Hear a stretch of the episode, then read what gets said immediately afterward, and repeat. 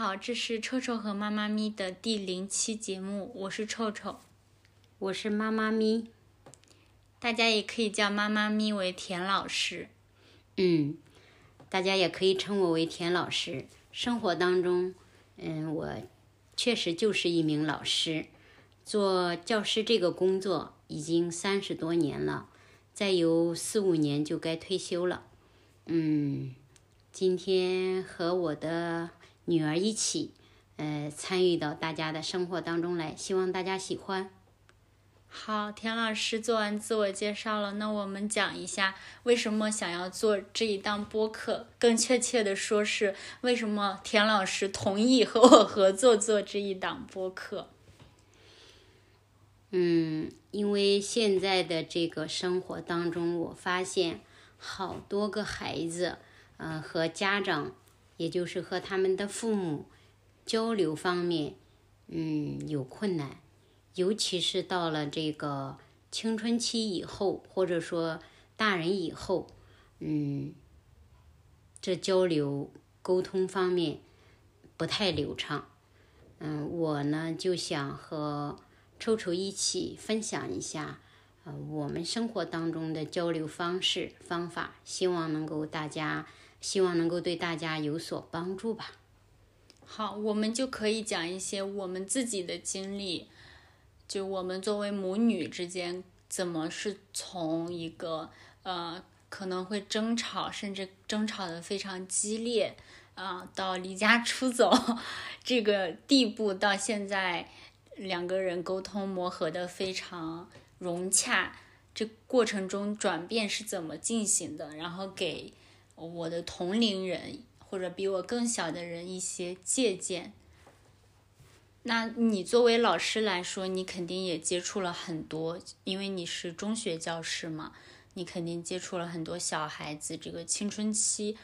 青少年的家庭，对吧？他们他们与父母之间的这个沟通的困难，主要是体现在哪儿？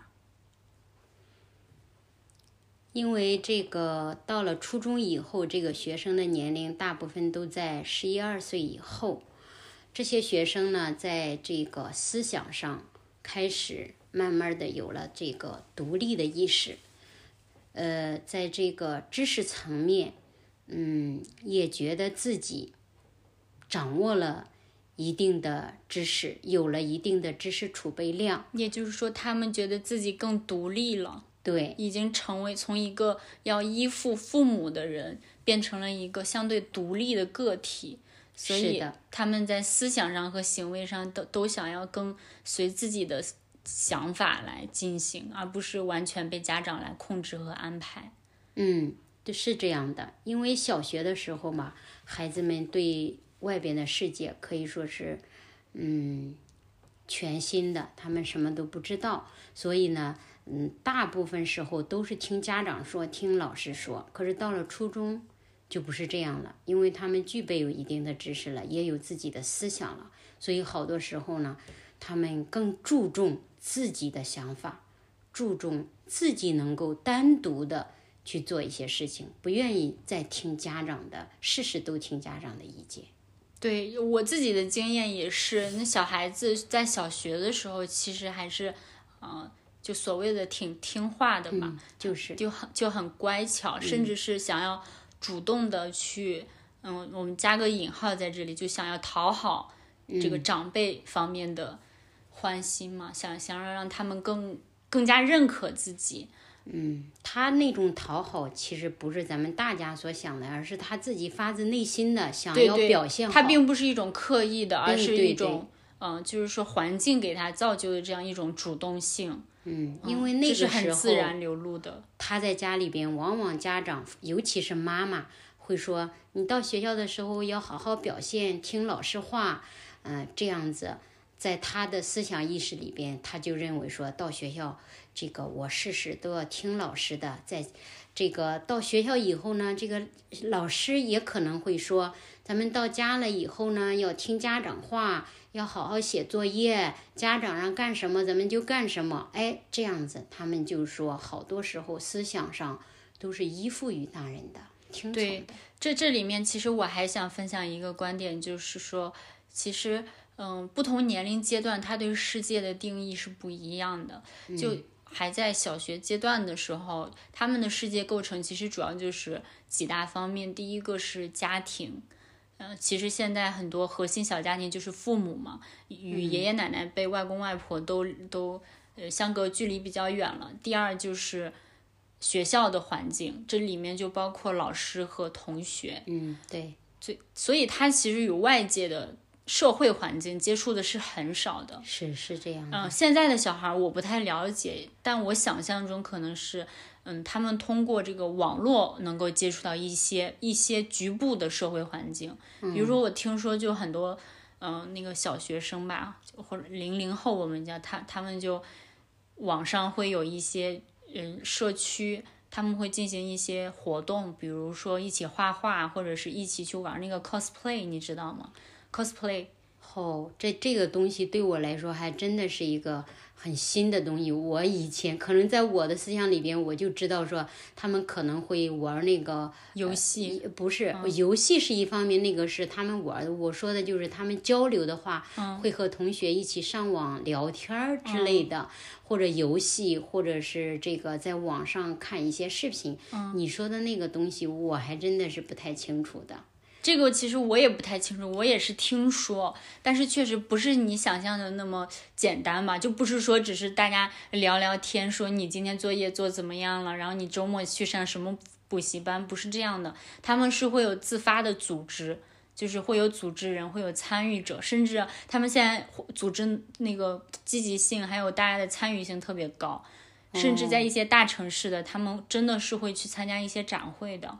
哎呦，看来还、还还确实是需要和这个孩子们一起多多沟通，然后进行进步交流，要不然的话你就跟不上孩子的这个思想，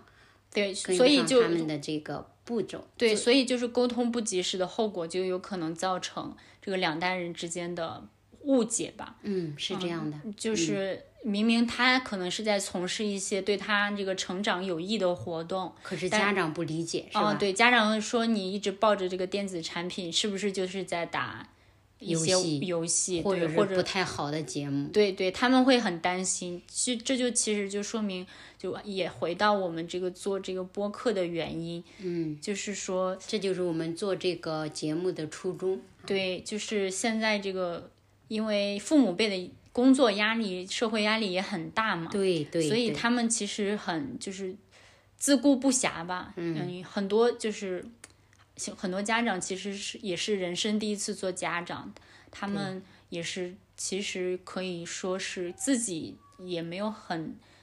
嗯，其实就是自己的父母经验。对自己的父母，其实可能都没怎么好好教他，他自己也是没有任何的经验的，所以也是摸爬滚打着，一步一步摸索着。是这样的，所以呢，现在就是对社会上流传的一些说，家长也应该上家长学校，父母也应该考试合格了再做父母。我觉得这个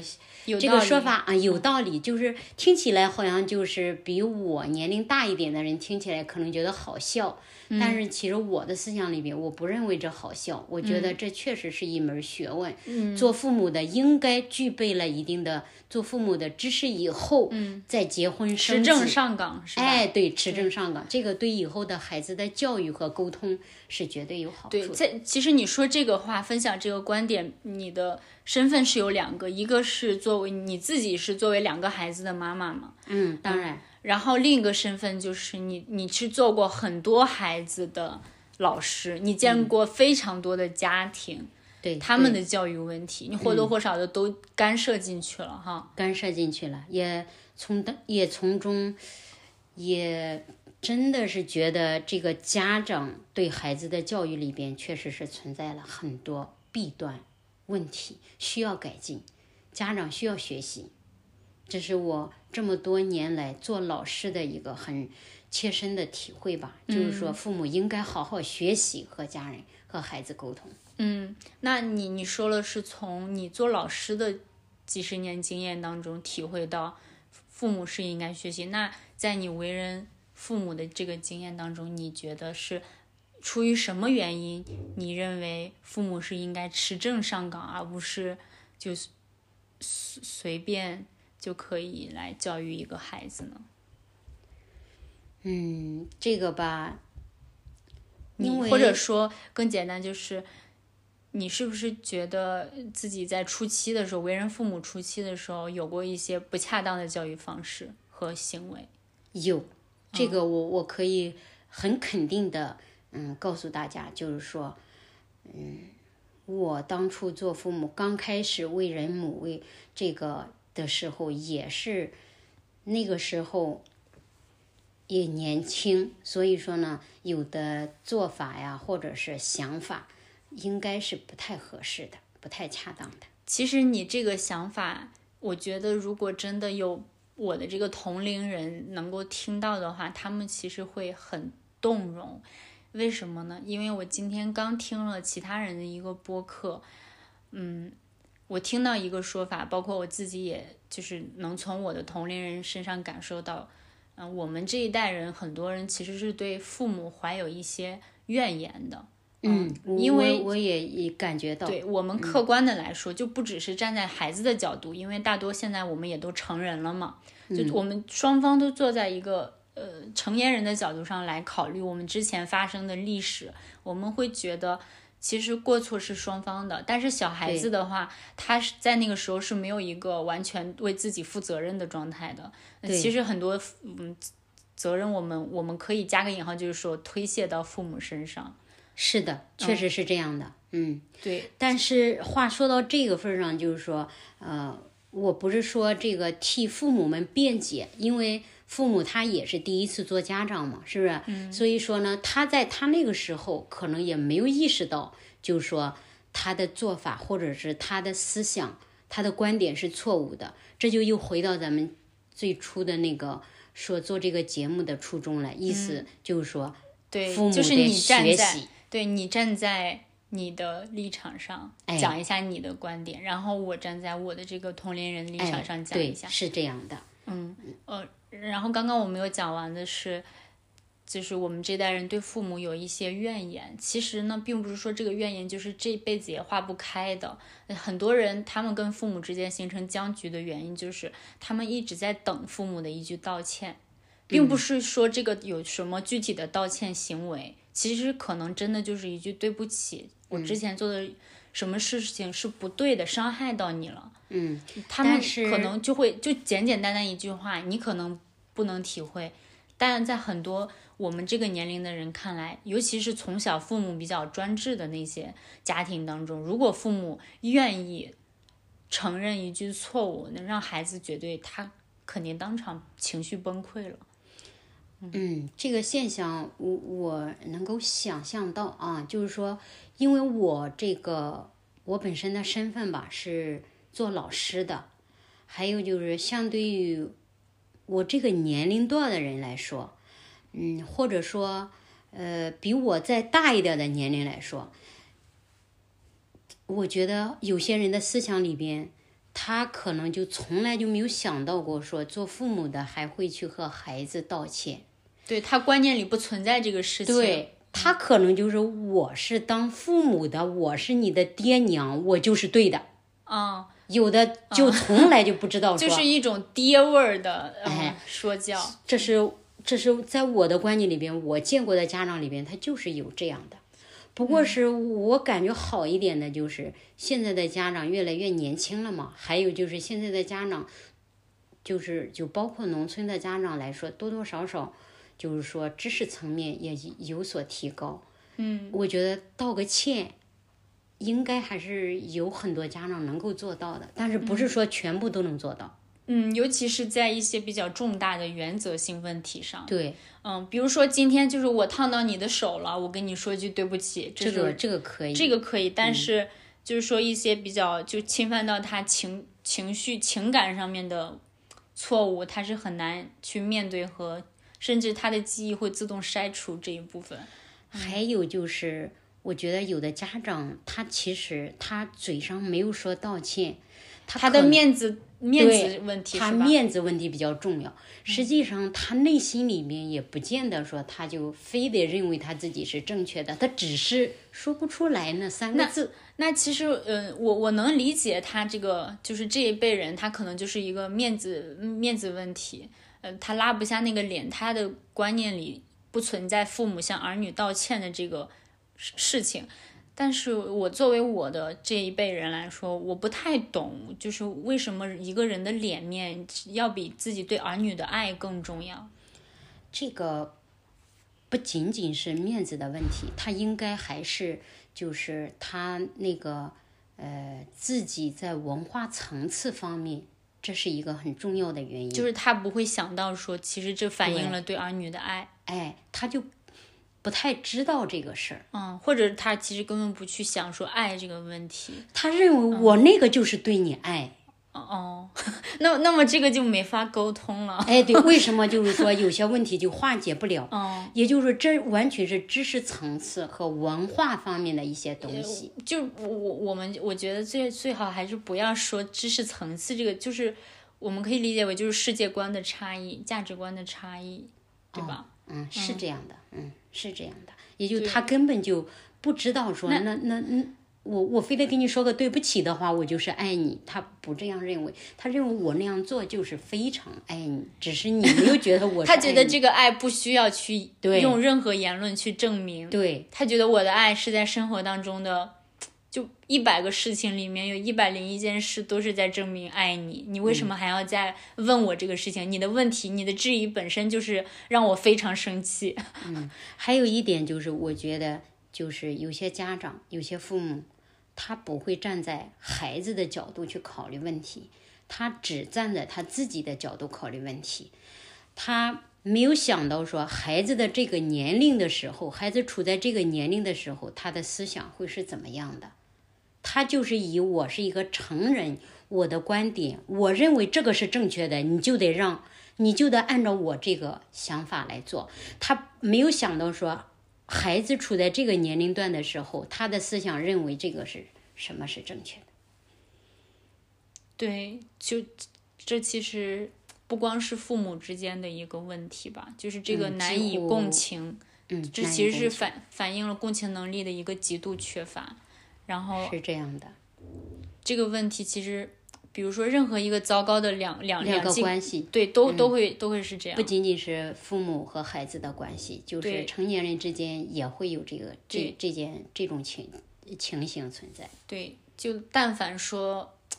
两个人愿交意流不好，沟通不好，对，愿意站在对方的立场上稍微那么想一下，比如说一年，我就这在这一天，我愿意说站在你的立场上为你想一下，那么可能我们之间就多年积怨就会化解一点点。化解，就是然后一旦有这个化解的趋势，那么其实后面都是嗯比较顺其自然的过程。可是难就难在这个开头，这个积雪消融的过程。嗯是。那那你觉得有这个共情能力差的问题，就在这个甚至年龄还要比你大的父母身上有解决的渠道吗？嗯，我觉得其实我我谈谈我自己的看法吧。我觉得这是一个非常非常复杂的问题，它不光是说我在为人父母的时候是怎么样的。这个其实要改变的是他作作为人的一个根本。对对对，他他能对自己的孩子，就是说做到不好沟通。那么其实你应该想象到，就是他在生活当中，呃，不光是和孩子，和其他人也应该有这个沟通方面的困难。所以我觉得就是说，还是得学习吧，就是让父母在某些方面，就是接触接触其他其他人，呃，学习一下别人的沟通方式，或者是在知识方面，就是学习一下，呃，看一些书或者什么之类的。你要是纯粹的说教给他一些方法，这个改变不了他思想上的这个东西。我觉得你教给他这一会儿，他可能说，那我按照你的方法来做。但是下一次遇到某个事儿的时候，他还是按照他自己的方法去做了。对他不能从思想深度上去改变。对，是的，嗯，这确实是一个思想上的问题。嗯，我我我还想说的就是，其实父母很多时候，就像我开头就讲的，他其实是自顾不暇的。对，那他其实要解可不容易对对，他他要解决的问题不只是和子女之间这种家庭内部的问题，很多时候，比如说我们形容他的烦恼是一座小山，这个小山的可能山底从山底到山顶百分之九十都是来自社会的压力，嗯，他经济上的压力，工作，对，然后包括他家庭内部还有他父母的压力，嗯，对，嗯，还有比如说同辈之间这个。亲戚之间互相攀比的问题都会有，然后他分给你的精力，他觉得我已经把很多的爱都投入给你，我忍受那些外界的委屈，就就是为了投入这百分之十的精力对你好。嗯，我就不希望你在你在这个百分之十当中还要再给我惹出一些什么麻烦。对，其实这涉及的是整一个父母的这个世界的问题，并不是说他对你怎样了，而是说我们能看到的父母的。困难难言之隐，其实已经是他冰山上面小小的一角。嗯，他有很多难的地方，他是没让你看到。对对，其实就是说，父母这个这个角色，就是对儿女来言，他就是你的父母。其实他这个人不光是你的父母，对他还有就是是老人的老人，对，是老人的孩子。所以他一方面是在。呃，尽尽你是他儿女，他是父母的责任；还有一方面，他是在尽呃老人的，就是他作为子女的那个责任；还有一方面就是社会责任，就是因为他要工作嘛，对他要工作，他可能是个职员，对他是个教师、公务员。所以呢，好多父母呢，其实在某种程度上，他很也是很焦虑的，情绪上。呃，有的时候其实也是不好控制自己的。嗯，这个我就想我自己就有切身的体会吧，就是有时候工作当中遇到的一些事儿，工作中的情绪，有的时候确实难免是会带到家庭里边的。对，这个就包括我的两个孩子小的时候，我也有好多次都是这样的。其实事情过后，家长真的也很后悔，就包括我自己也很后悔。嗯，但是。但是当时真的是在那个时候，你控制不了自己的情绪。有的时候在那个时候，你还一肚子的怨言，觉得自己很委屈。我在外边已经委屈的不能行了，为什么来家里边，你们都不能理解我一下，包容我一下呢？有的时候还把自己的这种委屈完全撒在这个家人，包括孩子的身上。嗯嗯，确实，我想，既然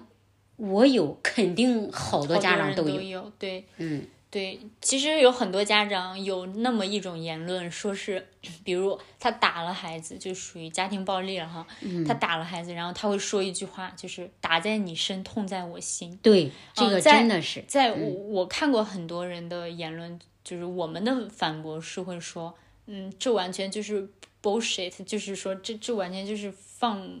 是吧？一一句胡言乱语，那。明明打就是打在我身上了，怎么你还心疼起来了？这个孩子觉得不理解，就就完全是你你你你不是恨我了，你才打我吗？你还说打在我身，痛在你心？对对，是完全好像是家长故意在那说。对，哪怕你这句话不说，是其实这句话完全是一种反作用，完全是不说的话，孩子可能还没有那么怨恨。对对对，所以就是其实语言的力量是非常之强大。但是作为家长来说，我能理解他说的这句话，就打在你的身上，其实我的心里边可难受。真的是能够想象到这一点的。其实我，嗯，我我现在还是不太能理解，因为我还没有为人父母。但是我能就是从这个角度解读一下，嗯，就是很多事情是你必须要去亲身体会之后，你才能明白之前体验这个过程人他当时的感受是怎么样的。嗯，就像你说的。嗯，就是工作之后，有时候你是想理性上把工作的压力、烦恼和家庭，就家人之间是完全区隔开的。嗯，但是但是不好做到。就我我我们现在就英文讲是，嗯，work and 呃 life balance 嘛，就是工作平和生活的排呃平衡。但是，嗯、确实在我们这个地方，这个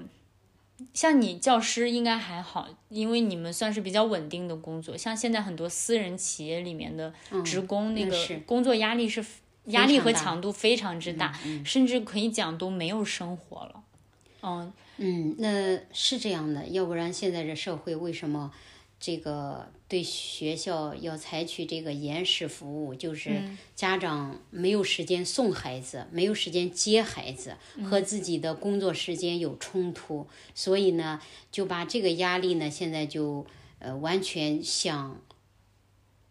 分到学校里边去，就是这个早上几点送到学校，晚上几点去把孩子寄托在学校，到几点，嗯，就出现了这个社会现象嘛。对对，然后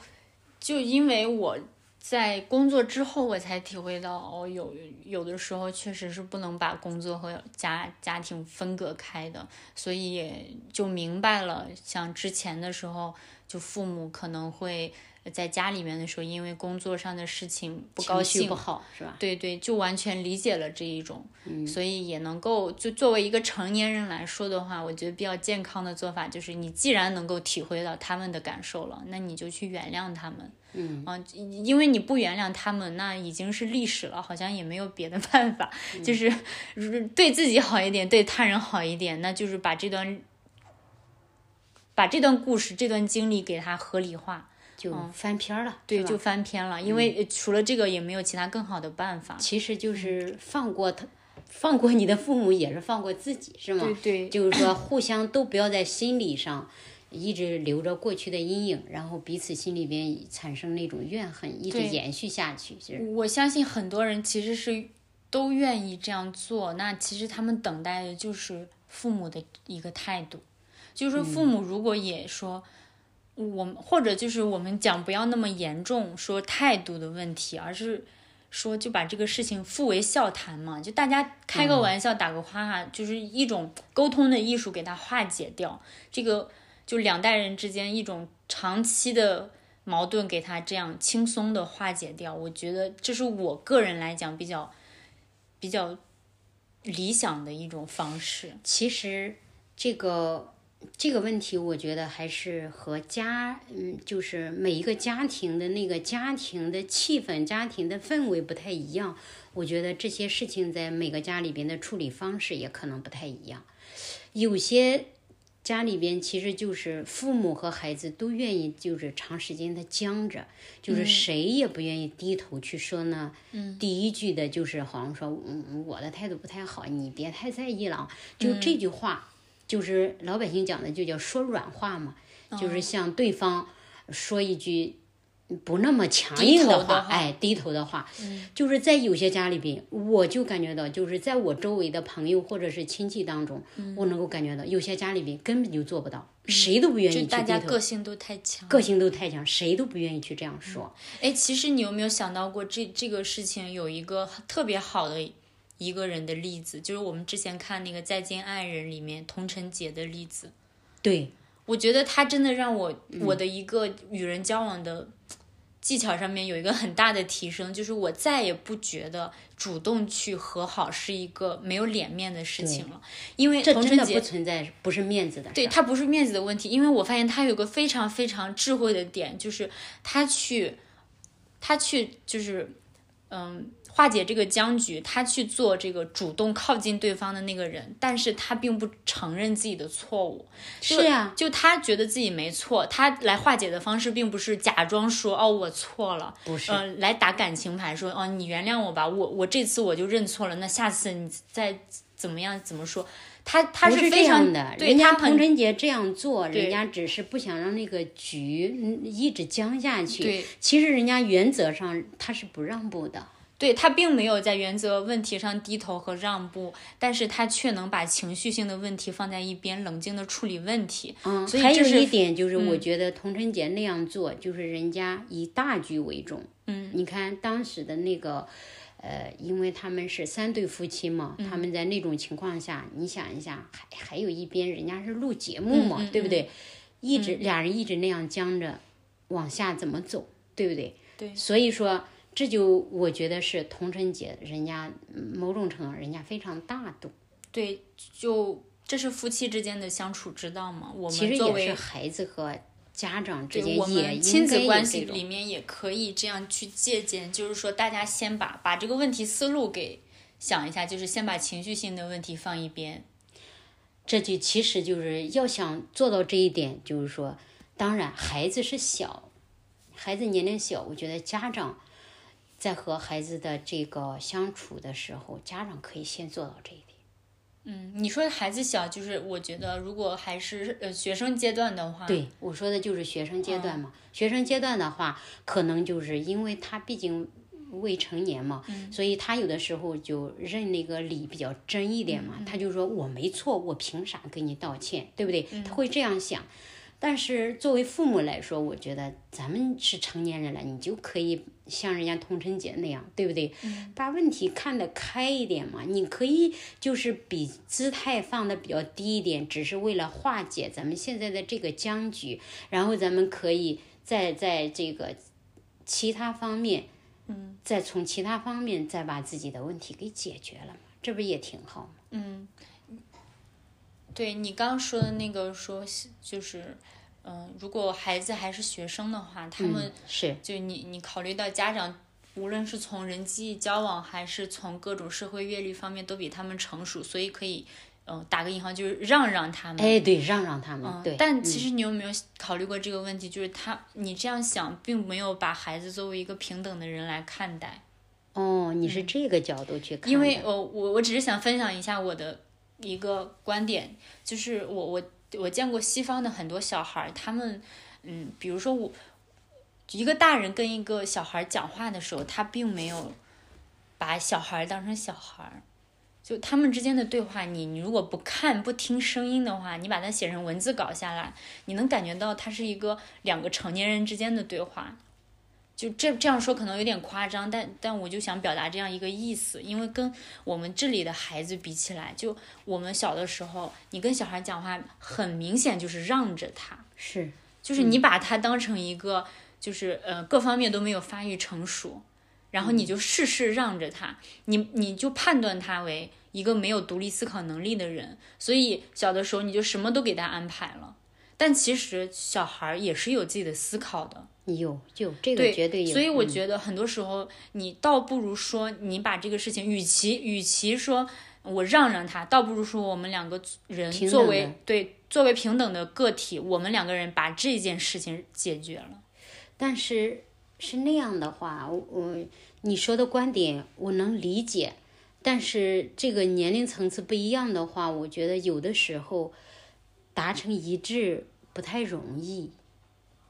是不太容易，所以就要讲究一个方法。还有、嗯还有一个问题就是，你不能说小的很小的时候你一直安排他，一直安排他，然后到某一点你的教育理念突然发生了变化，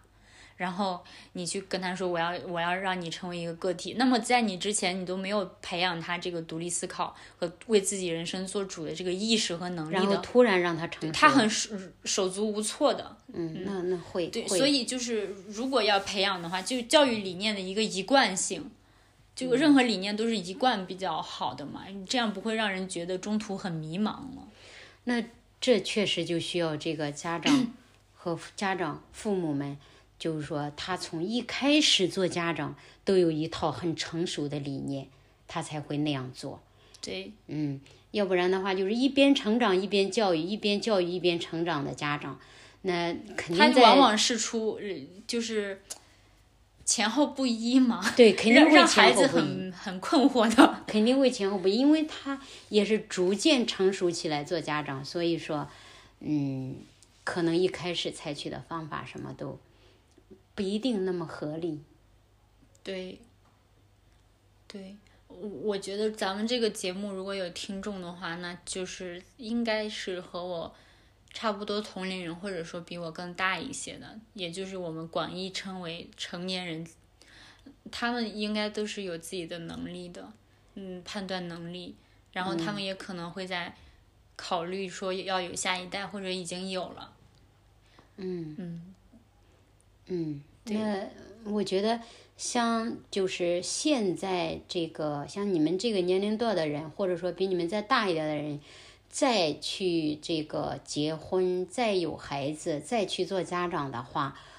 我觉得他们应该就是你们吧，你们或者你们以比你们大的这些人，应该会从我们的身上会吸取一些东西，会比我们做家长的时候会成熟一点。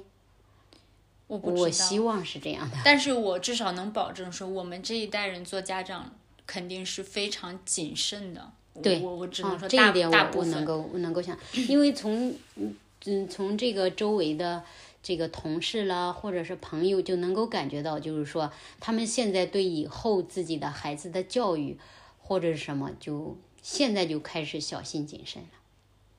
对，甚至是从嗯、再开始说的不好听点，现在有好多人就在这想，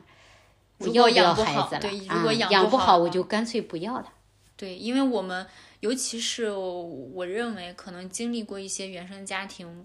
不太幸福的，对他们会更加会更谨慎，小心。嗯因为他经历过的不幸，一而而且这这些人我觉得都是非常的善良的，他不愿意说自己这个可以理解，就是他不想把那个痛苦再重新带给孩转移。给别人，嗯，对。这个是可以理解的。嗯，而且很多时候都是你理论上知道应该怎么做，但实际上当生活的压力重担通通的落到你身上的时对候，你做起来不见得能做，就是做的像你想象的那样。对，所以他们觉得如果可能控制不住的话，那倒不如可能就不要，嗯，你懂吗？就是这个风险就就风险就干脆给它降到零。其实，这个你们也过于夸大这种想法了。我觉得，其实人的承受能力啊，或者是什么，不像你想象的，他就那么脆弱。嗯，确实是，确实是，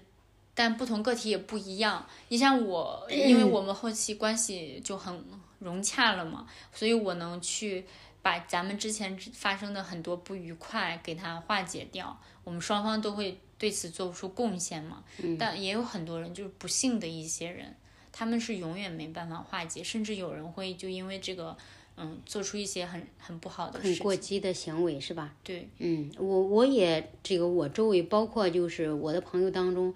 嗯，有的也谈到这些事情，就是当谈到自己的父母的时候，有的真的是怨恨终生。嗯。嗯，这个有，确实有这样的。其实，嗯，其实父母跟孩子的关系是比我们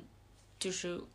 这个大观念里面的更更为复杂的，嗯，更更为隐晦的。其实里面有很多的细节那当然要要去深究的，并不是你统称起来父母跟爱，呃，父母跟孩子之间就只有爱。这样一种可能存在的关系，它它里面是有很多的，包括我举几种啊，就首先就是我最近老老在看那些欧洲中中中世纪的书，就可能会牵扯到一些继承的问题，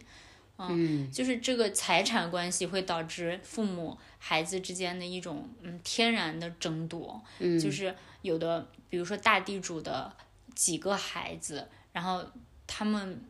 其实虽然成长在地主这种较为富裕的家庭环境当中，但自己并没有掌握实权。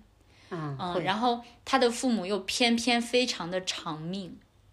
然后呢，他就一辈子可能都等到他自己也是一个老年人了，他还还没获得财财产，财产，嗯而且因为他兄弟姐妹太多，父母那一辈儿可能财产管的并不是特别的完善，那到他这儿的时候，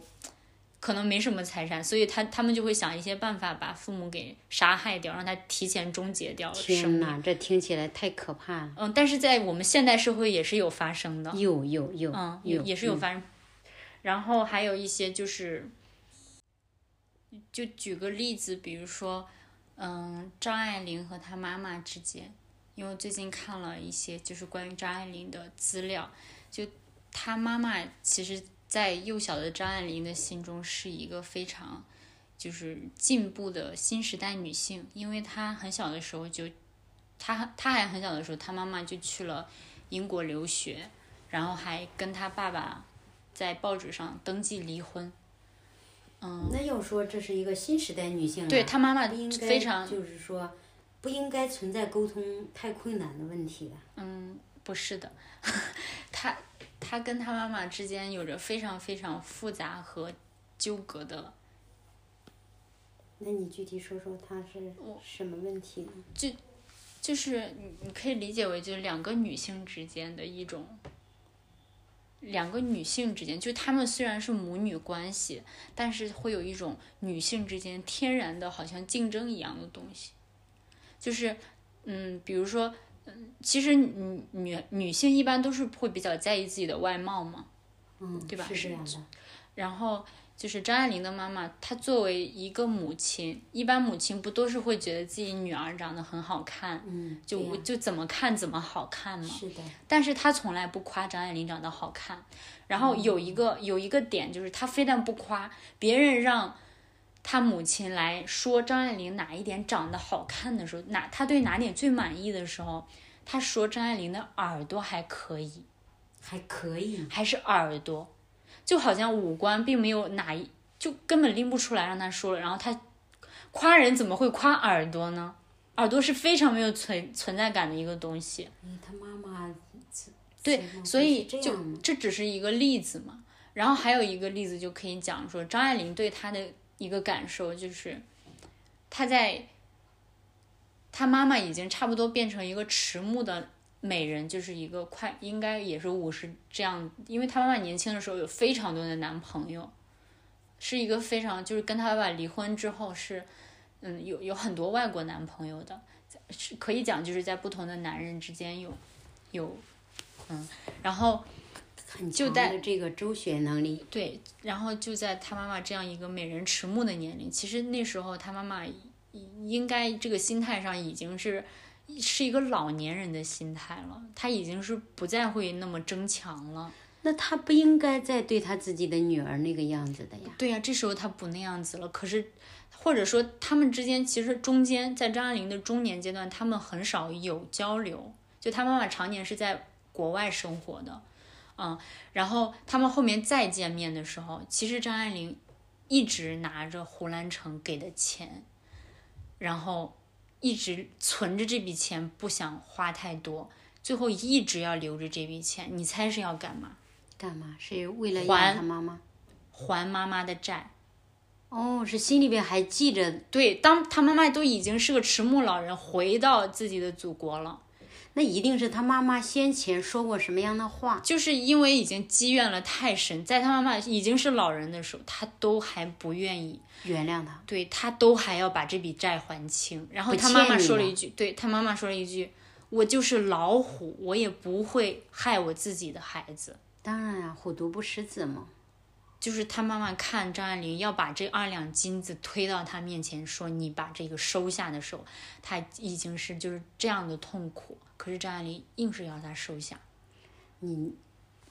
这样一种就是他他他把这种母女之间的关系描写的非常的，有人说是刻薄，然后我觉得是非常的，但是这种现象可不是光在他一个人身上，对呀对呀，就可能咱们之间没有，肯定有。就我我就知道，就我的一个朋友，他就跟我说过，他妈妈曾经怎么样恶毒的评价过他，说他。比如说他偶尔打扮的太靓丽了，说比如说穿的有点暴露了，然后就会说说他说一些非常非常不合时宜的话，说自己闺女，对，说自己的女儿根本就不能够说的一些词语、一些形容都说出来。所以我我在看张爱玲的经历的时候，这些相关的话，我一下子就想到那些朋友，肯定能想到的。对，所以我觉得我的那些朋友如果看到张爱玲的这个经历。他们肯定也是会有一些共情的，对。哎，还真有人母女还能把他想象的好像两个情敌一样的，是，是真的会存在这样的关系啊，包括呃父子之间也是会有，父子之间也会有，然后有一个呃专门有个，我觉得正常吗？我觉得这确实有点不正常。嗯，你你。我我理解是说你现在因为你已经受到很多，嗯，就是一些传统，因为我们已经生活在一个非常，呃，文明程度比较高的一个社会吧，嗯，所以你的你的观念是正常的一个伦理观念，就是佛儒家那一套给你的伦理观念。但是你设想一下，我们都是动物，对吧？对吧？我们都是动物，然后在没有这几千年的文化积淀的，把我们把这些历史刨除掉，文化、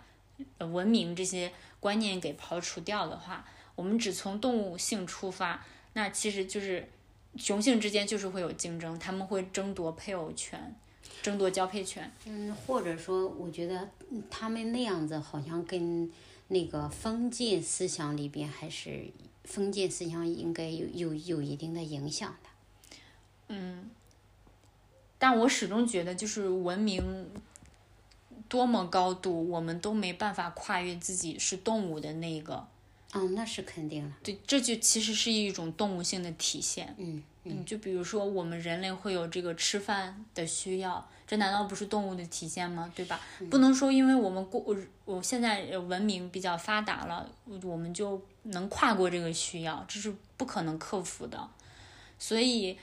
性别之间天然存在的一种东西，它它自然的就存在在那儿，我们可能只能去去认识他。那也就是说，他们这个母女之间或者父女父父子之间这种这种情况，也就是就像那个动物的本性一样。对，